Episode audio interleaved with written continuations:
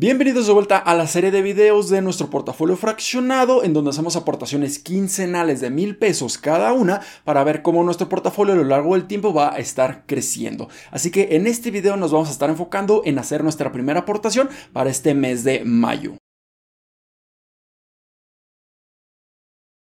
Hola, ¿qué tal inversionistas? Mi nombre es Humberto Rivera y bienvenidos de vuelta a Vida Financiera, en donde hablamos de finanzas, inversiones y generación de patrimonio. Así que si estás muy interesado en estos temas, considera suscribirte, dale like y comparte este video con tus familiares y amigos. Y antes de hacer nuestra aportación quincenal, quisiera platicar un poco de la decisión monetaria que tomó el día de ayer la Reserva Federal o la Fed en Estados Unidos para incrementar nuevamente la tasa de interés.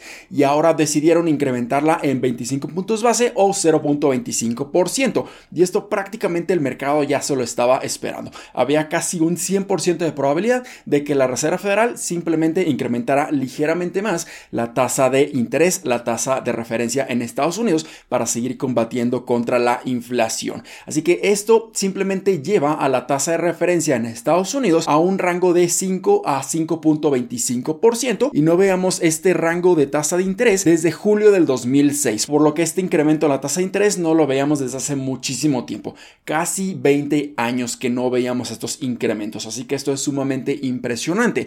Pero en mi opinión creo que este incremento, la tasa de referencia, simplemente fue para confirmar o validar su política monetaria que tenían que era llevarla a estos rangos de tasa de interés. Pero en mi opinión creo que era completamente innecesario. ¿Por qué? Porque estamos viendo que la inflación en estos momentos ya estaba bajando de una manera considerable. Si vemos la última lectura de la inflación reportada para el mes de marzo, esta se reportó en 5%, por lo que esto simplemente nos pudiera decir que la tasa de interés llegó por fin a la tasa de inflación anual reportada. Se encuentran exactamente igual, por lo que si solamente nos basamos en esto, sí pudiera tener mucho sentido de que la Reserva Federal simplemente está incrementando la tasa de referencia para intentar frenar la inflación lo más posible.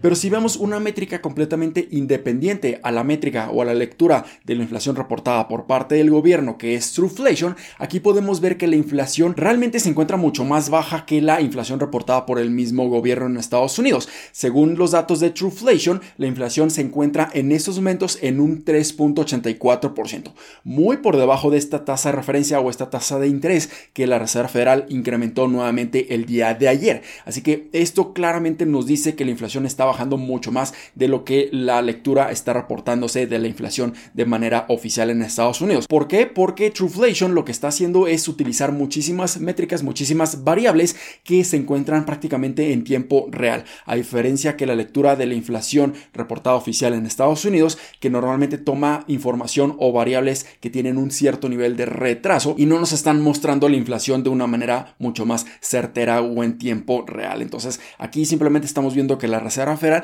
por fin está llegando a su límite, a su objetivo de incrementar la tasa de referencia y yo esperaría que ya no la vuelvan a subir, esperaría que a lo largo de los siguientes meses empiecen a analizar la situación económica en Estados Unidos y si ven que existen muchísimos estragos económicos o si ven que todo el sector bancario y financiero empieza a presentar muchísimos mayores problemas como lo hemos estado viendo a lo largo de los últimos meses, sobre todo con los bancos regionales, pero que todo este problema sistémico empiece a contagiar otros bancos mucho más importantes en Estados Unidos, aquí pudiéramos pensar que la Reserva Federal empiece a bajar nuevamente las tasas de referencia, las tasas de intereses para estimular nuevamente la economía. Pero esto simplemente los mercados lo están intentando digerir. Aquí claramente estamos viendo que los mercados se encuentran de una manera mucho más optimista porque estamos llegando al final del incremento en la tasa de referencia, pero no hay que cantar victoria porque también están descontando o están considerando una posible recesión debido a estas elevadas tasas de intereses de una manera sumamente agresiva por parte de la Reserva Federal. Pero la buena noticia para nosotros es que si vemos que la bolsa de valores y los mercados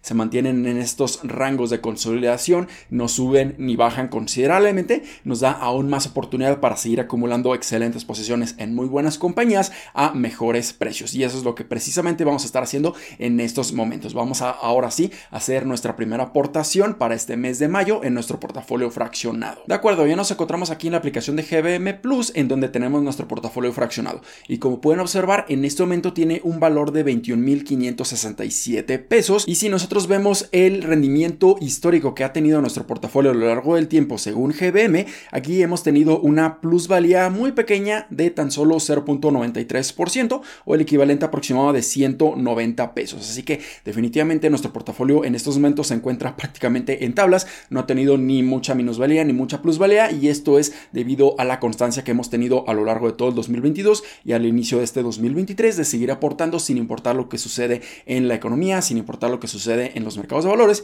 y nosotros simplemente estamos aprovechando los excelentes descuentos, sobre todo los que estuvimos viendo en todo el 2022, en donde la bolsa de valores se tuvo una corrección gigantesca de más de un 20%. Entonces, nosotros tenemos una excelente disciplina de seguir haciendo aportaciones constantes y eso a lo largo de muchos años es lo que realmente va a estar haciendo crecer nuestro portafolio de una manera exponencial. Así que aquí ya tenemos los mil pesos listos para ser invertidos y antes de invertirlos vamos a simplemente repasar el desempeño que han tenido cada una de nuestras posiciones. Así que nuestra primera posición de Airbnb, que en el video anterior del portafolio fraccionado expliqué las razones por la cual había abierto una posición en Airbnb en esta compañía, en estos momentos tiene una plusvalía pequeña de 3.34%, nuestra posición de AMD tiene una ligera minusvalía de un 2%, Amazon tiene una minusvalía de tan solo un 1%, la posición de Etsy ya tiene una minusvalía un poco más grande que antes de 14%, la posición de Google tiene una minusvalía de menos de 3%, la posición de Meta tiene una plusvalía gigantesca de casi un 35%, sumamente excelente,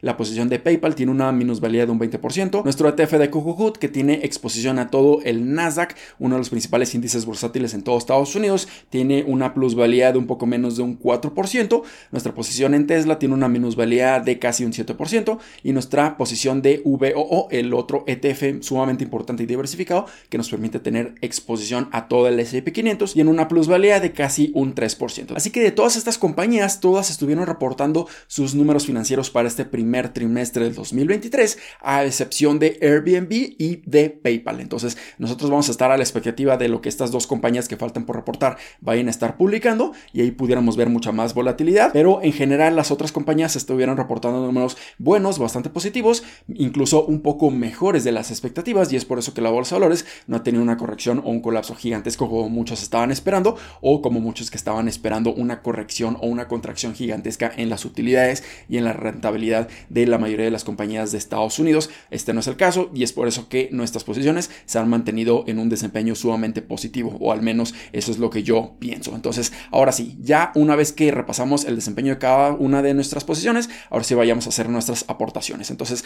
nuestra primera aportación que vamos a estar haciendo es al ETF de VO. Este ETF me permite tener exposición al S&P 500 y de esta manera yo puedo tener un portafolio mucho más diversificado y gestionar de una manera correcta el riesgo y la volatilidad. Entonces, aquí lo que vamos a hacer es comprar 100 pesos de este ETF VOO. Entonces, seleccionamos aquí 100 pesos, le damos en continuar y esperamos a que se complete la orden. Ahora la siguiente compra que vamos a estar haciendo es al otro FQQ. Vamos a estar aquí también comprando 100 pesos ya que quiero incrementar ligeramente más mi exposición al Nasdaq, a estas empresas de alto crecimiento, sumamente tecnológicas, pero que pueden tener un excelente potencial de seguir creciendo a lo largo de los siguientes años. Entonces vamos a estar comprando también 100 pesos de QQQ solamente para incrementar nuestra exposición en estos dos ETFs. Una vez que ya esperamos a que se completen estas dos órdenes, ahora sí vamos a estar invirtiendo el resto del dinero, estos 800 pesos faltantes, a empresas individuales. Entonces aquí lo primero que vamos a hacer es invertir 100 pesos en AMD. Reportó números bastante positivos, pero obviamente se estaba esperando demasiado de esta compañía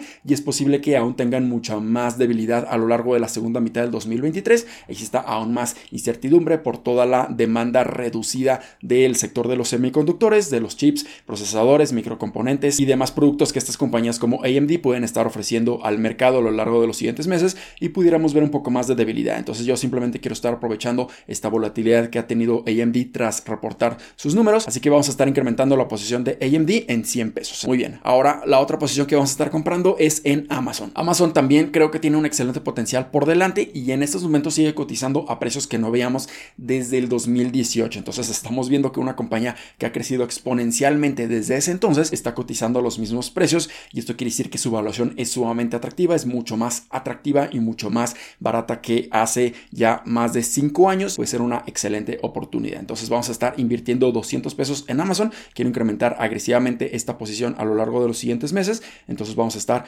invirtiendo 200 pesos en Amazon. Entonces esperamos a que se complete la orden. Y la siguiente empresa que vamos a estar invirtiendo es en Etsy. En estos momentos también, debido a toda la volatilidad, tanta incertidumbre sobre todo en el sector del e-commerce, al menos en el corto plazo, esto nos permite tener una excelente oportunidad de seguir acumulando muy buenas compañías, sobre todo del sector del e-commerce, a excelentes precios. Entonces vamos a estar comprando 200 pesos de Etsy para incrementar agresivamente esta posición en esta gran compañía. Entonces vamos a estar invirtiendo 200 pesos, esperamos a que se ejecute la orden y finalmente los últimos 300 pesos que vamos a estar invirtiendo el día de hoy va a ser para la compañía de Tesla.